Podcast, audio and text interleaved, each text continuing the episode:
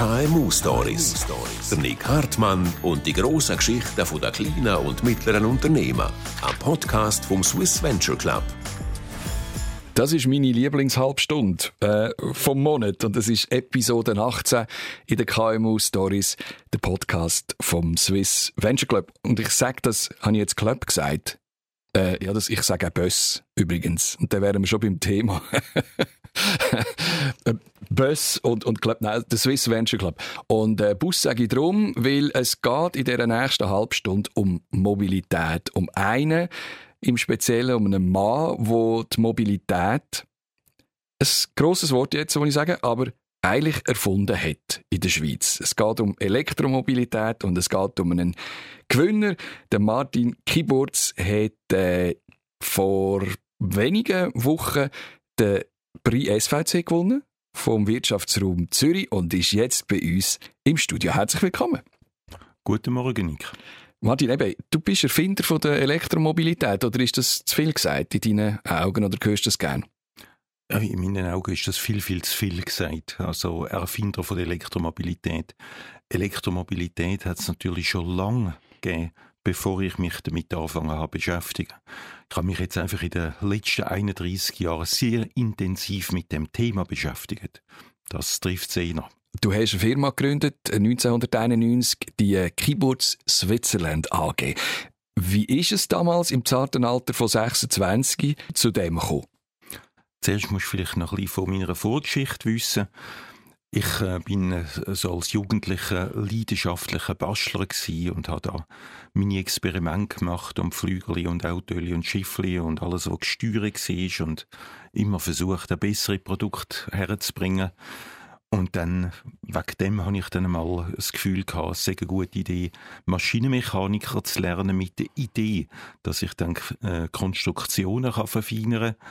Das war dann nicht unbedingt so. Gewesen. Darum habe ich mich dann vom Mechanischen verabschiedet, Richtung Elektroingenieur und habe dann das noch gelernt. Dort habe ich mal Grundsätze vom Konstruieren gelernt und sehr, sehr viel mehr. Und damit bin ich dann, wie so viele auch, ganz normal in die Industrie arbeiten. Was hast du denn für äh, Ideen gehabt damals als Kind oder als Jugendlicher, was du mal bauen als Kind hat mich immer die Mobilität fasziniert, in allen Formen. Also wie Schiffli, Autöli und habe all das Zeug versucht dann zu verbessern und immer versucht, Mini-Stories daraus zu machen. Und das hat sich dann aber ergeben und ich bin dann schlussendlich in der normalen Berufswelt gelandet. Hast du denn dort schon Erfolg gefeiert als, als Jugendliche? Nicht wirklich. Hast du Talent gehabt zum Bauen? Handwerklich. Habe ich selber auch nicht das Gefühl gehabt. Meine Konstruktionen sind einfach geflogen. Da, so viel, so viel äh, ist äh, okay gewesen. Aber ich hatte nicht wirklich das Gefühl gehabt, ich sei besonders begabt. Ich bin vielleicht besonders leidenschaftlich dahinter, aber wirklich nicht besonders gut. Wie hast du denn deine Lehre erfahren oder erlebt? Das ist für mich nicht so eine tolle Zeit gewesen. Dort, äh, ich bin in meiner Jugend, in meinem Elternhaus, bin ich mich immer daran gewöhnt gewesen, dass ich alles darf fragen. Und mehr oder weniger habe ich äh, schlaue Fragen äh, gestellt und mehr oder weniger habe ich dann eine schlaue Antworten darauf äh, bekommen. Und in der Lehre ist es dann eher so ein bisschen, also du musst jetzt das einfach so machen, weil man es immer schon so gemacht hat. Das musst du jetzt einfach lernen. Warum musst du nicht so genau wissen?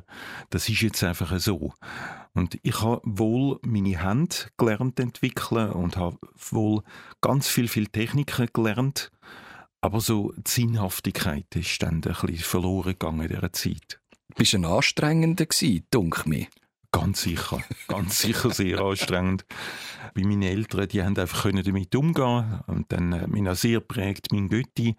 Er hat damals Physik studiert und hat dann Ingenieur gemacht und Physiker und äh, natürlich äh, ist die Anstrengung, die ich da ausgestrahlt habe und, und die äh, zum Teil kritischen Fragen, die ich gestellt habe, sind in dieser Phase gut abgeholt worden, in einer späteren dann nicht mehr so.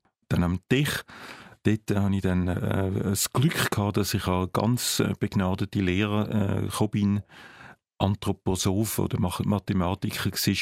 Dort ist es wieder weitergegangen, dass ich auch kritische Fragen stellen konnte, wo, wo dann ich auch mit den Antworten ganz viel anfangen Und das hat mich wieder weitergebracht. Bist du einer gewesen, oder vielleicht heute auch noch, der latent immer ein bisschen unterfordert ist? Absolut. Also Aber das habe ich damals nicht gewusst und äh, sehr, sehr lange auch nicht gewusst, dass ich permanent unterfordert bin und darum völlig ausgekoppelt und gelangweilt. Also gerade in der Lehre hat es so eine Story gegeben, der Algebra, das haben die anderen nicht so begriffen, aber da bin ich abgesackt bis ungenügend, dreieinhalb inklusive der kritischen Gespräche mit dem Direktor von der damaligen Lehranstalt und es werde wohl nichts und so. Und dann habe ich realisiert, dass wenn ich jetzt nicht eine minimal gute Note schaffe, dass ich dann gar nicht kann decken. Da bin ich in einer Woche krank gewesen. Und nachher habe ich dann in der Algebra mit einem glatten Sechser abgeschlossen, als äh, Klassenbeste wo dann der Lehrer, der die ganze Zeit mich vor mich gehabt hat, nicht wirklich kapiert. Also ich hatte jetzt schon Begabung gehabt, wo, wo ja, das ist ein bisschen schwierig gewesen für das Schulsystem, da, mit dem umzugehen. Und dann irgendwann bist du ins normale Berufswelt, in die normale Berufswelt, äh, ins Berufsleben eingestiegen, bist zu Rieter gekommen. Mhm. Und dort ist aber eigentlich wirklich, dort hättest du ja können jetzt konstruieren und machen und, und als Ingenieur auch arbeiten. Ja, das habe ich auch. Nur, was ich dann nicht bedacht habe, das ist eine sehr grosse Firma gewesen und es hat dort ganz, ganz viel Politik gegeben. Also das heißt, ich als junger Ingenieur schon konstruieren. Aber wiederum, wenn ich dann meinen Chef gefragt habe, ja, warum muss ich das überhaupt so machen? Dann ist die Antwort nicht wirklich befriedigend gewesen, weil es das System braucht, weil es schon einen Werbefilm darüber gibt, will, will, will. Also bin ich dann natürlich eine Stufe höher gefragt, weil wenn man dort die Antwort nicht hat können geben. Am Schluss bin ich beim Direktor gesessen. Der hat mich zuerst mal angeführt und ich habe gefunden, tut mir leid, aber ich habe keine Antwort über und ich habe klare Fragen und will doch jetzt eine klare Antwort. Und siehe da, der Herr Direktor hat mir eine ganz gute Antwort geben. Also bin ich dann hinter Konstruktion es hat nicht allen gefallen in diesem Betrieb. Es haben sich nicht alle wohlgefühlt mit meiner Art. Wieso nicht? Was ja, ich habe sie natürlich dann äh, überfordert und übergangen und sie haben sich dann so gefunden, warum gehst jetzt du Junge und äh, du hättest doch mich und ich mir sagen, ja, wenn du mir die Antwort nicht kannst geben, dann muss ich doch zum nächsten gehen und das ist dann, ich bin dann doch drei Jahre da gewesen, aber es ist dann ein bisschen schwierig gewesen für alle Beteiligten. Und wenn oder was hätte es denn gebraucht, dass du gesagt hast, Entschuldigung, ich muss mich selbstständig machen und ich muss selber anfangen, Fahrzeuge konstruieren und verkaufen. Das hat so langsam schleichend angefangen. Ich hatte da meinen Job gehabt, meinen Beruf und dort hat es ganz viele Diskussionen gegeben und ganz wenig Entwicklung. Und nebendran habe ich einfach angefangen mit diesen Fahrzeugen und mit dieser Mobilität. Das hat mich dann immer mehr reinziehen und darum habe ich dann immer intensiver dort gearbeitet. Mein Fokus war dann eindeutig dort gewesen, bei diesen Fahrzeugen. Und irgendwann einmal ist dann mein direkter Chef da gestanden mit meiner Stempelkarte und ganz vielen roten Stempeln. Ich komme da zu spät am Morgen und gehe aber auch zu spät. Ich bin Abendmensch, ich bin Nachtmensch. Und ich habe dann gefunden, wenn das das Einzige ist, was ihn interessiert, dann äh, das ist sein Problem, nicht meins. Also, ich bin schon ziemlich ein Querulant gewesen. Das Wort hätte ich jetzt nicht gewagt zu sagen, aber ich habe es zuvorderst gehabt. Ja, das bin ich wohl bis heute, das bin ich schon gewesen. Aber ich versuche immer mit einer Sinnhaftigkeit, dann mit meiner äh, mit meiner Frage und mit meiner Art. Das, das, richtet sich nie gegen ein System, sondern es richtet sich eigentlich für die Firma. Wo bist du denn heute querulant? Was es dann nachher zuerst noch gegeben hat, ist, dass wir haben uns dann geeinigt, dass es besser ist, wenn ich jetzt privat weiterfahre und schon habe ich können das Projekt für die Firma einfach als Firma dann quasi selbstständig fertig machen. Dann ist wunderbar gewesen. Dann sind wir respektlos miteinander umgegangen. Dann ist das gekommen. Respektvoll. Re respektvoll, Entschuldigung, ja. was für ein Freudchen. Respektvoll miteinander umgegangen. Und dann habe ich meine Mobilität äh, noch weiterentwickeln. Ah, das war ein Glück. Gewesen, also deine, dass, dass die Querelen, äh, dass du bis, ein bisschen Biss gezeigt hast, hat sich schlussendlich gleich ausgezahlt und du hast für Rieter dürfen als freie Mitarbeiter arbeiten. Ich habe dann als Weile lang für Rieter als freie Mitarbeiter. Hast du mal Danke gesagt für das? Nein, aber das sage ich jetzt sowohl an der Ausbildungsstelle, dort habe ich schon Danke gesagt unterdessen, weil Sicher. bin ich ein völliger Querulant gewesen. Aber auch der Rieter sage ich an dieser Stelle ganz, ganz klar Danke, dass ich dann schlussendlich die Chance hatte, und auch ganz viele Chancen dort äh, und auch ganz viel können lernen, wo ich nachher nicht mehr im Rucksack hat dürfen mitnehmen.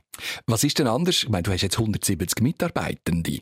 Also äh, ist es schwierig oder, oder wie, wie beurteilst du das jetzt, wenn man mit dir zusammenarbeiten? Musst du einfach Chef sein und dann geht's? Da müsste ich jetzt meine Mitarbeiter und Mitarbeiterinnen fragen. Und wenn du die fragen würdest, dann würdest du bei der einen hören, dass es ganz einfach ist, mit mir zusammen zu arbeiten und ganz, ganz angenehm. Bei der anderen wirst du sicher eine gewisse Irritation herausmerken, wo sie finden, ja, wir wissen nicht so recht, wir können nicht so recht. An was das, das liegt, das bin ich bis heute herausfinden. Ich kann nur lediglich dann wieder von mir aus äh, gehen und sagen, was ich dann brauche, wie, wie es für mich gut geht mhm. und wie es für mich schwierig wird. Wie geht es für dich gut? Für mich geht es gut, wenn ich äh, das Gefühl habe, ich habe Gegenüber, wo sich voll und ganz für die Sache einsetzt, und zwar nicht für mich persönlich, sondern für die Sache, mhm. dass wir zusammen können etwas Gutes machen können. Und dann will ich Fragen auf dem Tisch, auch kritische Fragen. Ich will immer schöne Standortbestimmungen, ohne Wenn und Aber. Nicht geschönt, nicht gefärbt. Da haben wir ein Problem. Das ist fast nicht mehr zu machen, das ist gar nicht mehr zu machen, das geht ganz gut. Dann können wir miteinander in dieser Auslegeordnung können wir weitergehen. Und was für mich auch ganz wichtig ist, ist die Frage des Vertrauens. Das heißt, wenn etwas schief geht, dann bitte schnellstmöglich einfach auf den Tisch damit. Dann können wir gemeinsam dort weiter schauen. Hast du selber jetzt Querulanten im Team, wo du dich vielleicht wieder drinnen erkennst und sie auch verstehst? Ja, natürlich. Habe ich Hast du die also, gern? Ja, zum Teil habe ich es gern. Zum Teil brauche ich dann ein bisschen Nerven dazu, um es zu vertragen. Und wenn ich dann merke, dass es nur ums Quersein geht und nicht um die Sache, dann ist das nicht so gut. Dann, dort wird es dann schwierig, weil mir geht es wirklich immer darum, um die Sache und das heißt, da haben wir klares Problem und das Problem wollen wir doch miteinander lösen, auf bestmögliche Art und Weise. Jetzt ist es vom Modellflügerli und Autoli-Bauer zum Unternehmer mit 170 Mitarbeitenden und Tausenden von Fahrzeugen, die äh, vor allem im Kommunalwesen unterwegs sind. Du baust alle äh, Elektrofahrzeuge, wo, wo Post unterwegs ist in der Schweiz, die Dreirädrigen. Äh, es gibt in, in Irland, es gibt in Australien Fahrzeuge von dir. Das ist ein grosser Weg. Äh, der Erfinder von damals zum Erfinder von heute. Wie stark erfindest du heute noch? Leider ein bisschen weniger, als dass man äh, lieb ist. Äh, heute bin ich schon zu einem grossen Teil Manager. Ich suche eine permanente Struktur, wo ich mich weiterbilde, dass ich dem Job, den ich heute habe, gerecht werde. Das ist eine anspruchsvolle Aufgabe, gelingt mir nicht immer. Und ich suche den Weg, wie ich das Management und die operative Leitung immer mehr ins Team hineinbringen, dass es mich eigentlich gar nicht braucht. Und das gibt mir die Freiheit wieder, dass ich wirklich wieder erfinderisch tätig sein kann. Mhm. Erfinden ist für mich ein spannender Prozess, wo, wo ich nicht irgendetwas kann einfach befehlen, sondern ich brauche, also auch mir selber nicht, sondern ich brauche genug Ruhe, ich, ich brauche äh, genug Denken, wenn ich an dem an, dem, an der Problemlösung kann und ich brauche auch genug Möglichkeiten, abstrakte und freie Wege einzubeziehen. Mhm. Bis, das ist bei mir ganz eigenartig, wieso, keine Ahnung, wieso das so ist. Aber ich habe bei mir so ein bisschen das Künstlerische und den Ingenieur habe ich vereint. Also das heißt, ich kann ganz, ganz äh, klar äh, einen Plan machen, ich, ich kann Meilensteine setzen, ich kann Varianten entscheiden, aber eigentlich ist es bei mir so, darf ich fast nicht laut sagen, dass ich ein Problem habe und dann ist es einfach da. Und dann beschäftige ich meine Hände irgendwie mit irgendetwas, heute noch Modellflügel oder irgendetwas möglichst sinnlos. Oder im Garten oder Wäsche zusammenlegen oder irgend, irgendetwas. Und plötzlich ein klares Bild. Und dann habe ich aber eine Wahrscheinlichkeit bei dem Bild, wo ich weiß, das ist jetzt ein Bild, aber das eben noch nicht so ganz. Oder das ist jetzt das Bild und das ist gut. also du hast, Fan du hast Fantasie. Fantasie sagt man mir nach, dass ich das habe. Das habe ich sicher. Aber ich, ich, ich persönlich von innen aus würde es nicht als Fantasie bezeichnen. aber das ist ja höchst künstlerisch. Also jeder Kunstmaler, jeder ähm, bildende Künstler, jeder Komponist oder Komponistin, äh, jeder Spitzenkoch oder Spitzenköchin, die stellen sich etwas vor. Und ich sage immer, das Werkzeug ist einfach ein anderes. Und bei dir ist es off offenbar einfach nachher äh, die Mechanik. Bei mir ist es Mechanik und äh, meine, meine eigentliche Aufgabe der ist eigentlich relativ belanglos, ist nur das Bild, wo da klar kommt, wie jetzt auf das Landschaftsbild, das Bild, wenn es dann da ist, festzuhalten, dass ich es ja nicht wieder vergiss, und dann schauen, mit welchen Werkzeugen dass ich jetzt das Bild kann umsetzen kann. Was hast du denn jetzt für ein Bild im Kopf? Ah, jetzt habe ich gerade kein Bild im Kopf. Jetzt habe ich gerade das da. Jetzt, jetzt bin ich auch nicht am Denken. Nicht jetzt, jetzt ich meine, weißt, oder was ist das Letzte, wo der ja, ein Bild, bei mir ist das einmal ein sehr, sehr ein langer Prozess, aber ein ganz, ganz, ganz klares Bild, das ich habe, ist das von dieser administrativen Vereinfachung. Für mich ist Administration ein Graus. Die muss für mich automatisiert werden, dass ich immer ganz, ganz klare Status habe.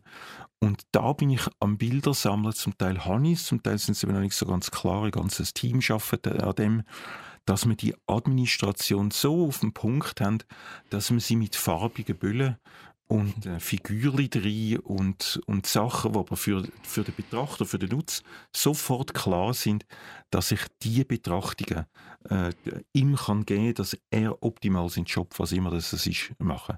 Wenn ihr jetzt gerade dazu geschaltet habt und über farbige Bälle etwas gehört und es nicht ganz könnt einordnen ich erkläre schnell, bei uns bei den KMU-Stories vom SVC Podcast ist der Martin Kiburz der aktuelle Sieger vom Prix SVC vom Wirtschaftsraum Zürich.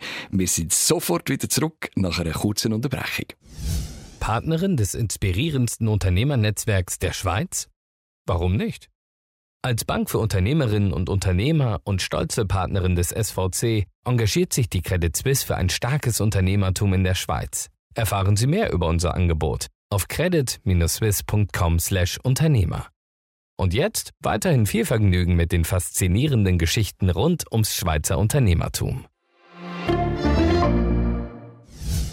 Martin Kiburz, Deine Firma heißt Kibbutz Switzerland AG. Ihr sind, also für vieles bekannt, aber vielleicht populär, äh, denke ich, wegen der Fahrzeuge, wo ihr der Post liefert. Das sind die, die dreirädrigen, gelben Elektromobil. Wie viel gibt es von denen in der Schweiz? 35'000? Ist das richtig? Nein, 25 gibt es weltweit von denen. Okay. Aber in der Schweiz gibt es im Moment 6'500 von denen für die Post.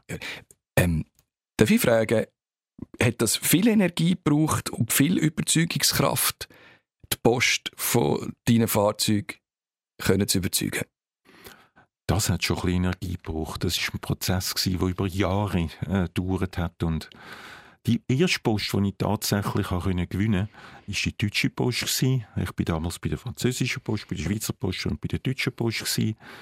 Und bei der Einführung vom ersten Fahrzeug, wo wir es vierlich der ersten Kundin übergeben haben, habe ich dann müssen so eine Laudatio halten, unvorbereitet und hm, hat dann gleich etwas können sagen und dann hat mir der Einkaufsleiter von der Deutschen Post dann einmal einfach äh, gesagt, mein Name tauche ich da über Jahre immer wieder auf und er habe mich persönlich und mein Produkt und die Firma x-mal abgelehnt.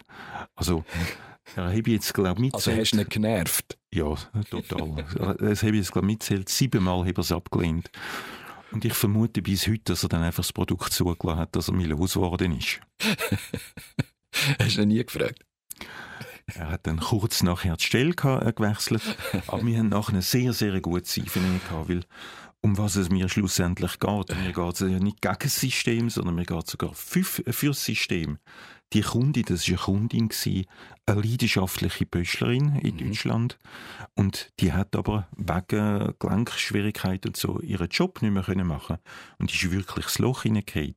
Also das heisst, da hat sie mein Produkt dort bekommen. Das war wirklich der erste Einsatz. Gewesen. Und durch das hat sie gestrahlt, überglücklich gewesen, nach vielen Jahren können einfach ihren Job machen. Das war gut für den Arbeitgeber, also für die Post, für die Kundin sehr gut gewesen und für ihr Umfeld bestimmt auch. Und so hat das dann dort bei der Deutschen Post einige, äh, einige äh, Verkäufe und einige äh, Aufträge angezogen. Aber es ist nicht der grosse Erfolg damals von der Schweizer Post.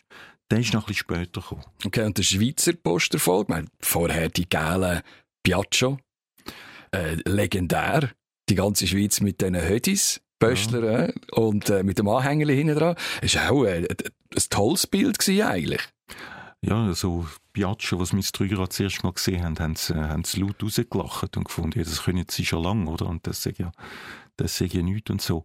Aber sie haben halt äh, die Leistungsfähigkeit vom Produkt äh, unterschätzt, weil der grosse Clou war mit meinem System, mit der automatisierten Bremse, dass einfach der Böschler viel, viel leistungsfähiger war und dass das viel, viel schonender äh, gegangen ist. Mhm. Es hat so im Weg von der Entwicklung, das sind immer lange Prozesse, hat es mal den Punkt gegeben, dass ich mit meinem Fahrzeug, habe ich mal, äh, also mit meinem Dreirad damals, habe ich einen Anhänger geholt, von der Post können auslehnen, wegen, weil wir uns gut kennt haben. Dann habe ich mit Telefonbüchern äh, vollbiegen bin dann auf dem Berg gefahren, bin mit meinem schweren Fahrzeug runtergefahren und habe bremsen und habe gemerkt, das geht gar nicht, weil der Anhänger so schiebt. Und voller Entsetzen bin ich dann auf die Post und gefunden, ja, aber das, das geht ja gar nicht. Und sie haben dann gefunden, eben, das ist eben Kunst, oder? Das muss man eben können. Ich bin dann perplex und habe gefunden, ja. Also man hat gesagt, ein Pöstler muss grundsätzlich einfach wissen, wie man so ein Fahrzeug fährt. Ja, ja, so, also okay. dort... Ja. Und dann äh, perplex und gefunden, ja, wie machen wir denn das im Winter? Eben, wenn es Eis ist, ja, gar nicht. Dann jucken wir einfach ab und das Fahrzeug rauscht dann irgendwo im Mauer rein oder so. Kein Problem, oder? Und das ist mir dann das Grindelwald nochmal nachgelaufen. Dort wäre jetzt eine lange Story, aber um einen wesentlichen Punkt rauszugehen. Grindelwalder Büschler sind dann ja, immer mehr begeistert worden. Wir sind dann auf Tour, so wie Buben sind wir auf den Bergen rumgefahren so ohne Helm dort oben, weil in der Zustellung, ich mit Töffel, die anderen mit meinem Fahrzeug. Und dann haben sie gefunden, ja, es, es geht eigentlich, wäre gut, aber da ging es nicht, weil im Winter können sie da nicht bremsen und dann geht jetzt regelmäßig dort äh, ein Loch runter und äh, die müssen jetzt einmal das Töffel wieder hochbuckeln. Und, und mir ist viel schwer, eben, das können sie nicht. Und dann habe ich dann gesagt, und tief in die Augen geschaut, gesagt, also, mein Fahrzeug hat so viel Bremsen dran, dass wir nie da hochbuckeln, oder? Das mhm. geht. Und das ist bis heute so geblieben. Und das sind, das sind eigentlich einfache Sachen, die ich reingebracht habe. Der Grindelwalder Test anstatt der Elchtest. Ja, der Grindelwalder sind dort äh, für mich ganz wertvoll gewesen. Und äh, also quasi, ich habe dann mal gefragt, ja, wieso ein Test bei Grindelwald? Und sie haben dann gefunden, ja, weil, weil die, also sie sind so speziell, also die lehnen alles ab, wenn es dann die. dann bin ich als Zürcher mit Halbschüli, bin ich dann dort auf Grindelwald und am Anfang so ganz kritisch die Berge oder so. Ich als Zürcher, was, was habe ich dort oben? Vielleicht als Tourist, ja. Und dann sind wir dann miteinander auf die Tour und am Abend kann ich dann wieder heim und dann schnell etwas trinken. Da sind sie gesessen am Stammtisch, oder? Dann haben sie mich Zürcher, zu Grindelwald, an den Stammtisch eingeladen. Dann haben sie dann gefragt, wieso. Und die haben sie mir dann die Story erzählt. Und alles, was sie gemacht haben, steht einfach zugelassen, was sie brauchen. Wir sind bis heute befreundet. Ich glaube auch der Anfang von dieser Elektro- äh, Töffli-Geschichte, sage ich dem, äh, ist ja auch ein Bedürfnis gewesen, dass jemand sich hat können bewegen Das ist die, die Schwiegervater gewesen. Das ist mein Schwiegervater gewesen. Ich habe damals, also mein erstes Fahrzeug ist ein Rennmobil das aber im Straßenverkehr zugelassen war. Das war wunderbar gewesen, aber ich hätte niemals eine Firma äh, aufbauen und äh, da bin ich so da gewesen mit meinem Know-how und dann hätte ich wieder Angebot gehabt von grosser Industrie, aber sogar im Fahrzeugbereich, aber war irgendwie geprägt von diesen grossen Firmen. Und dann ist mir mein Schwiegervater wirklich zu Hilfe gekommen, indem er damals mit seinem, Segelvater, äh, mit seinem Segelflüger ist mhm. abgestürzt. Mhm. Das war immer genau das gleiche nachher und vorher, aber man hätte das Fußgelenk versteifen. Und sein zweiter grosser Hobby war das Golfspielen und das hat er auch nicht mehr können. Also es ist dann so, dass die damalige Schwiegermutter, also ich bin dann geschieden worden später, aber die damalige Schwiegermutter hat mich dann inständig gebeten, ein äh, Fahrzeug machen für ihren Mann, dass er wieder raus kann auf den Golfplatz. Und das ist quasi dann mein erster Auftrag im Fahrzeugbereich. Also, hast du eigentlich von Anfang an Geld verdienen oder helfen? Also, das darf jetzt mein CFO nicht hören. Aber Geld verdienen ist nie mein Ziel. Eigentlich interessiert mich Geld wirklich nicht. Und das ist jetzt ein gefährliches Wort, weil Geld, find, finde ich ganz, ganz ein gutes Berufsmittel. Die einen haben viel zu viel davon, die anderen haben viel zu wenig davon und irgendwie muss man den beiden helfen. Man muss an dem helfen, der zu viel Geld hat. Und natürlich nicht gegen ihn, sondern mit ihm zusammen. Und ich gehe immer noch für, für, äh, für Projekte und will etwas machen. Und das, was ich mache, das muss wirklich zuerst mal einem Mensch, der es braucht, helfen. Es muss aber auch umweltverträglich sein, sonst bin ich nicht zufrieden. Mhm. Also, ich spanne immer so einen ganzen Bogen. Das klingt jetzt ein bisschen nach Marketing. Ja, meine Marketingtruppe, die wird, äh, die, die, die gehört für mich an ein sehr ambivalentes Verhältnis zum Marketing. Also das heißt, wenn Marketing dazu dient, etwas, was nicht gut ist, einfach versuche trotzdem abzusetzen, dann lehne ich das grundlegend ab. Und für mich muss man im Marketing etwas von den Bedürfnissen verstehen. Und Marketing muss für mich immer dazu dienen, äh, quasi Gap zu schlagen vom Produkt, das ich doch da habe, wo aber noch nicht gesehen wird. Mhm. Das ist zum Teil halt eben ein bisschen die Schwierigkeit, wenn man zu weit voraus ist, dann hat man das Produkt da, aber es wird einfach nicht mhm. gesehen. Also muss mir das Marketing helfen, das Produkt dem Nutzer schmackhaft zu machen, wo dann auch Vorteile hat. Aber es kann immer nur so ein Booster sein zwischendrin. Der, der Kunde muss sich am Schluss selber überzogen haben. Sonst, sonst nützt es wieder irgendwie nichts. Mhm. Wie erfolgreich ist das Rezyklieren von der Batterien? Das ist ja dein aktuelles Projekt. Das ist mein äh, jetziges Thema und das wird immer erfolgreicher, weil das ist eine klare Mission, die ich da habe, dahinter. Und zwar, wir leben heute einfach wirklich in einer Wegwerfsgesellschaft. Alles hat, äh, wird designt, aber nur gerade so, wie bis es der Kunde gekauft hat. Zum Teil nicht einmal, dass es der Kunde wirklich braucht. Und ich will jetzt wirklich wieder grundlegend her dazu, dass wir die Sachen mit uns haben, wo wir wirklich wertschätzen und brauchen. Und am Ende vom Le von der Lebensdauer äh, dort muss das Zeug wieder so in die Natur zurück, dass es halt keinen Schaden anrichtet. Und nicht Marketing einfach grün dünkt, sondern dass es wirklich so ist. Und da äh, sind wir drauf gekommen, ich bin bekennender Elektromobil-Fan, weil ich bin, bin schon lange dort und da habe ich irgendwann einmal in einer Tageszeitung können lesen, ja, die Batterien, ungelöst, sogar Radioaktivität, mhm. kommt raus. Gar nicht so grün, wie man denkt, oder? Gar nicht so grün, mhm. wie man denkt und das ist völliger Unsinn. Aber das größte Problem ist wirklich Batterie und wir haben dann auch, äh, sind ganz, ganz klein, haben wir das mit dem Projekt angefangen und gefunden, wie, wieso machen wir denn das mit dem Recyceln heute so? Es ist ja, es ist ja wirklich problematisch, so wie man es recycelt. Und man könnte doch die Batterie einfach wieder so auseinandernehmen, wie sie zusammengesetzt sind. Das, das ist so die, es ist wirklich eine Bierdeckel-Idee gewesen.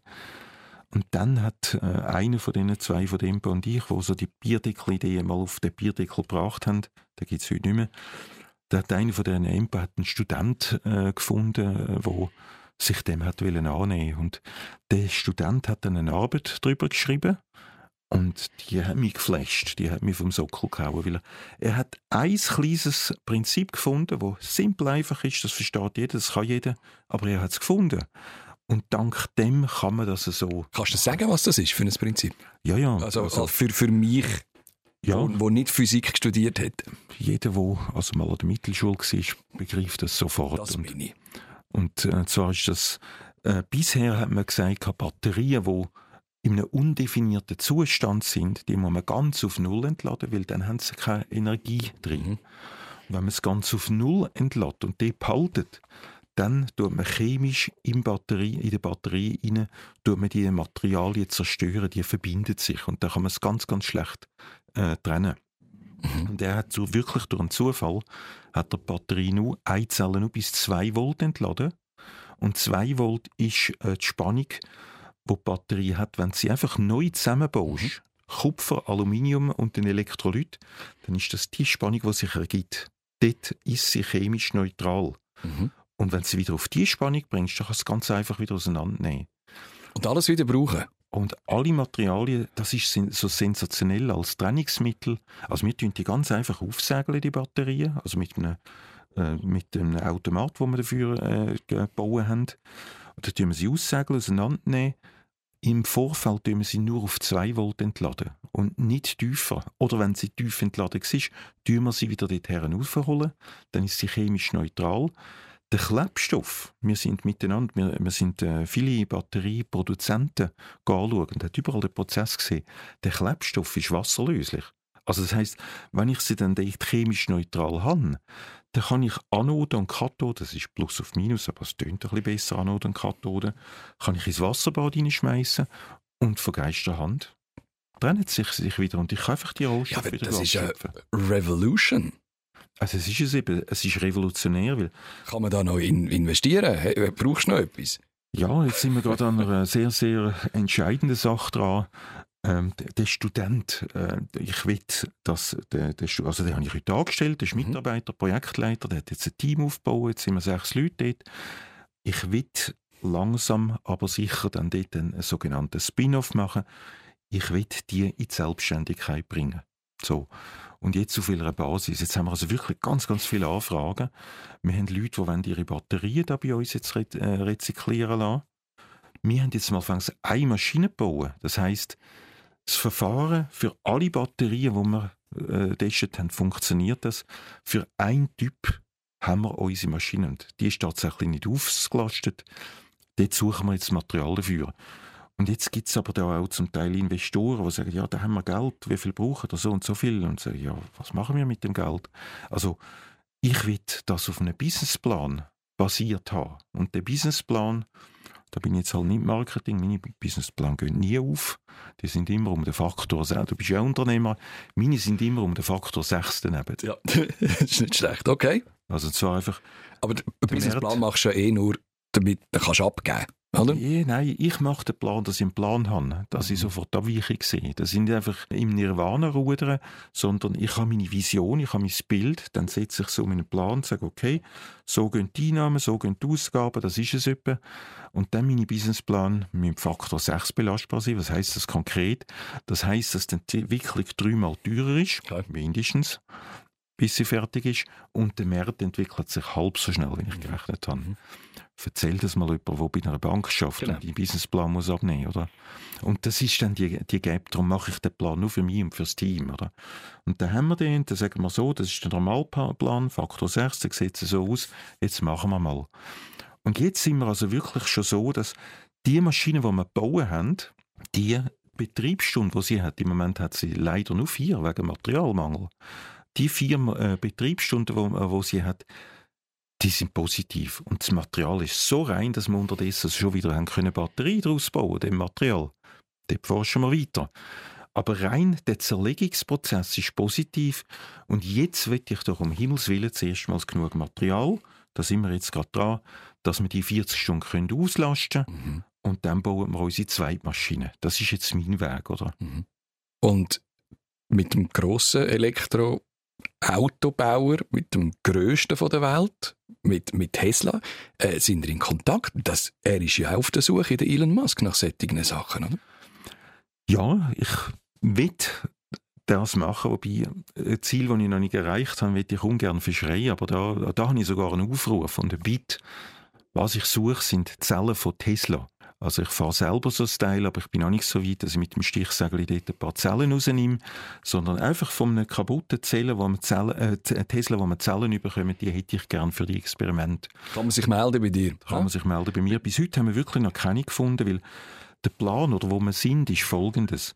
Der, Zelle, äh, der Tesla der hat nicht die grossen quadratischen Zellen drin, die wir jetzt zerlegt haben, sondern der hat kleine Rundzellen. 1856 heissen die im Fachjargon.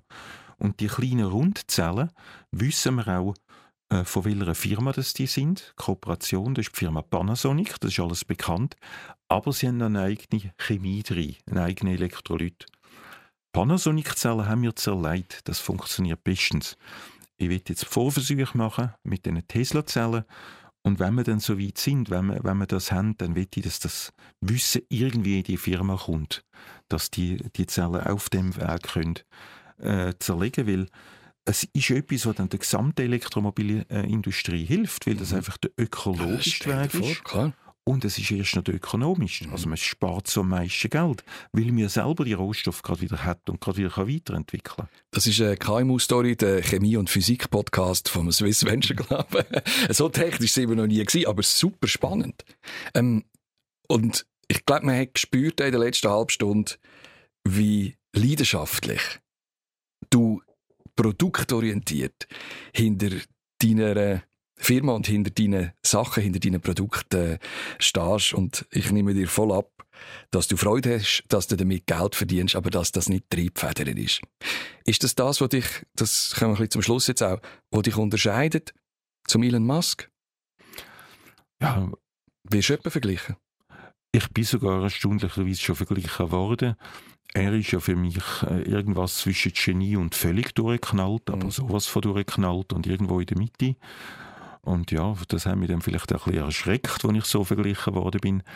Aber ich, ich versuche das alles viel, viel pragmatisch, viel, viel kleiner, äh, kleiner und versuche trotzdem die grossen Themen, die da sind auf der Welt, und das ist für mich halt einfach, wie wir Menschen mit dem Planeten umgehen, dort versuche ich mitzuschaffen, Lösungen zu finden und die Lösung praktisch umzusetzen, so dass möglichst eine Signalwirkung haben und dass es nach Hause geht. Das, das ist meine Mission.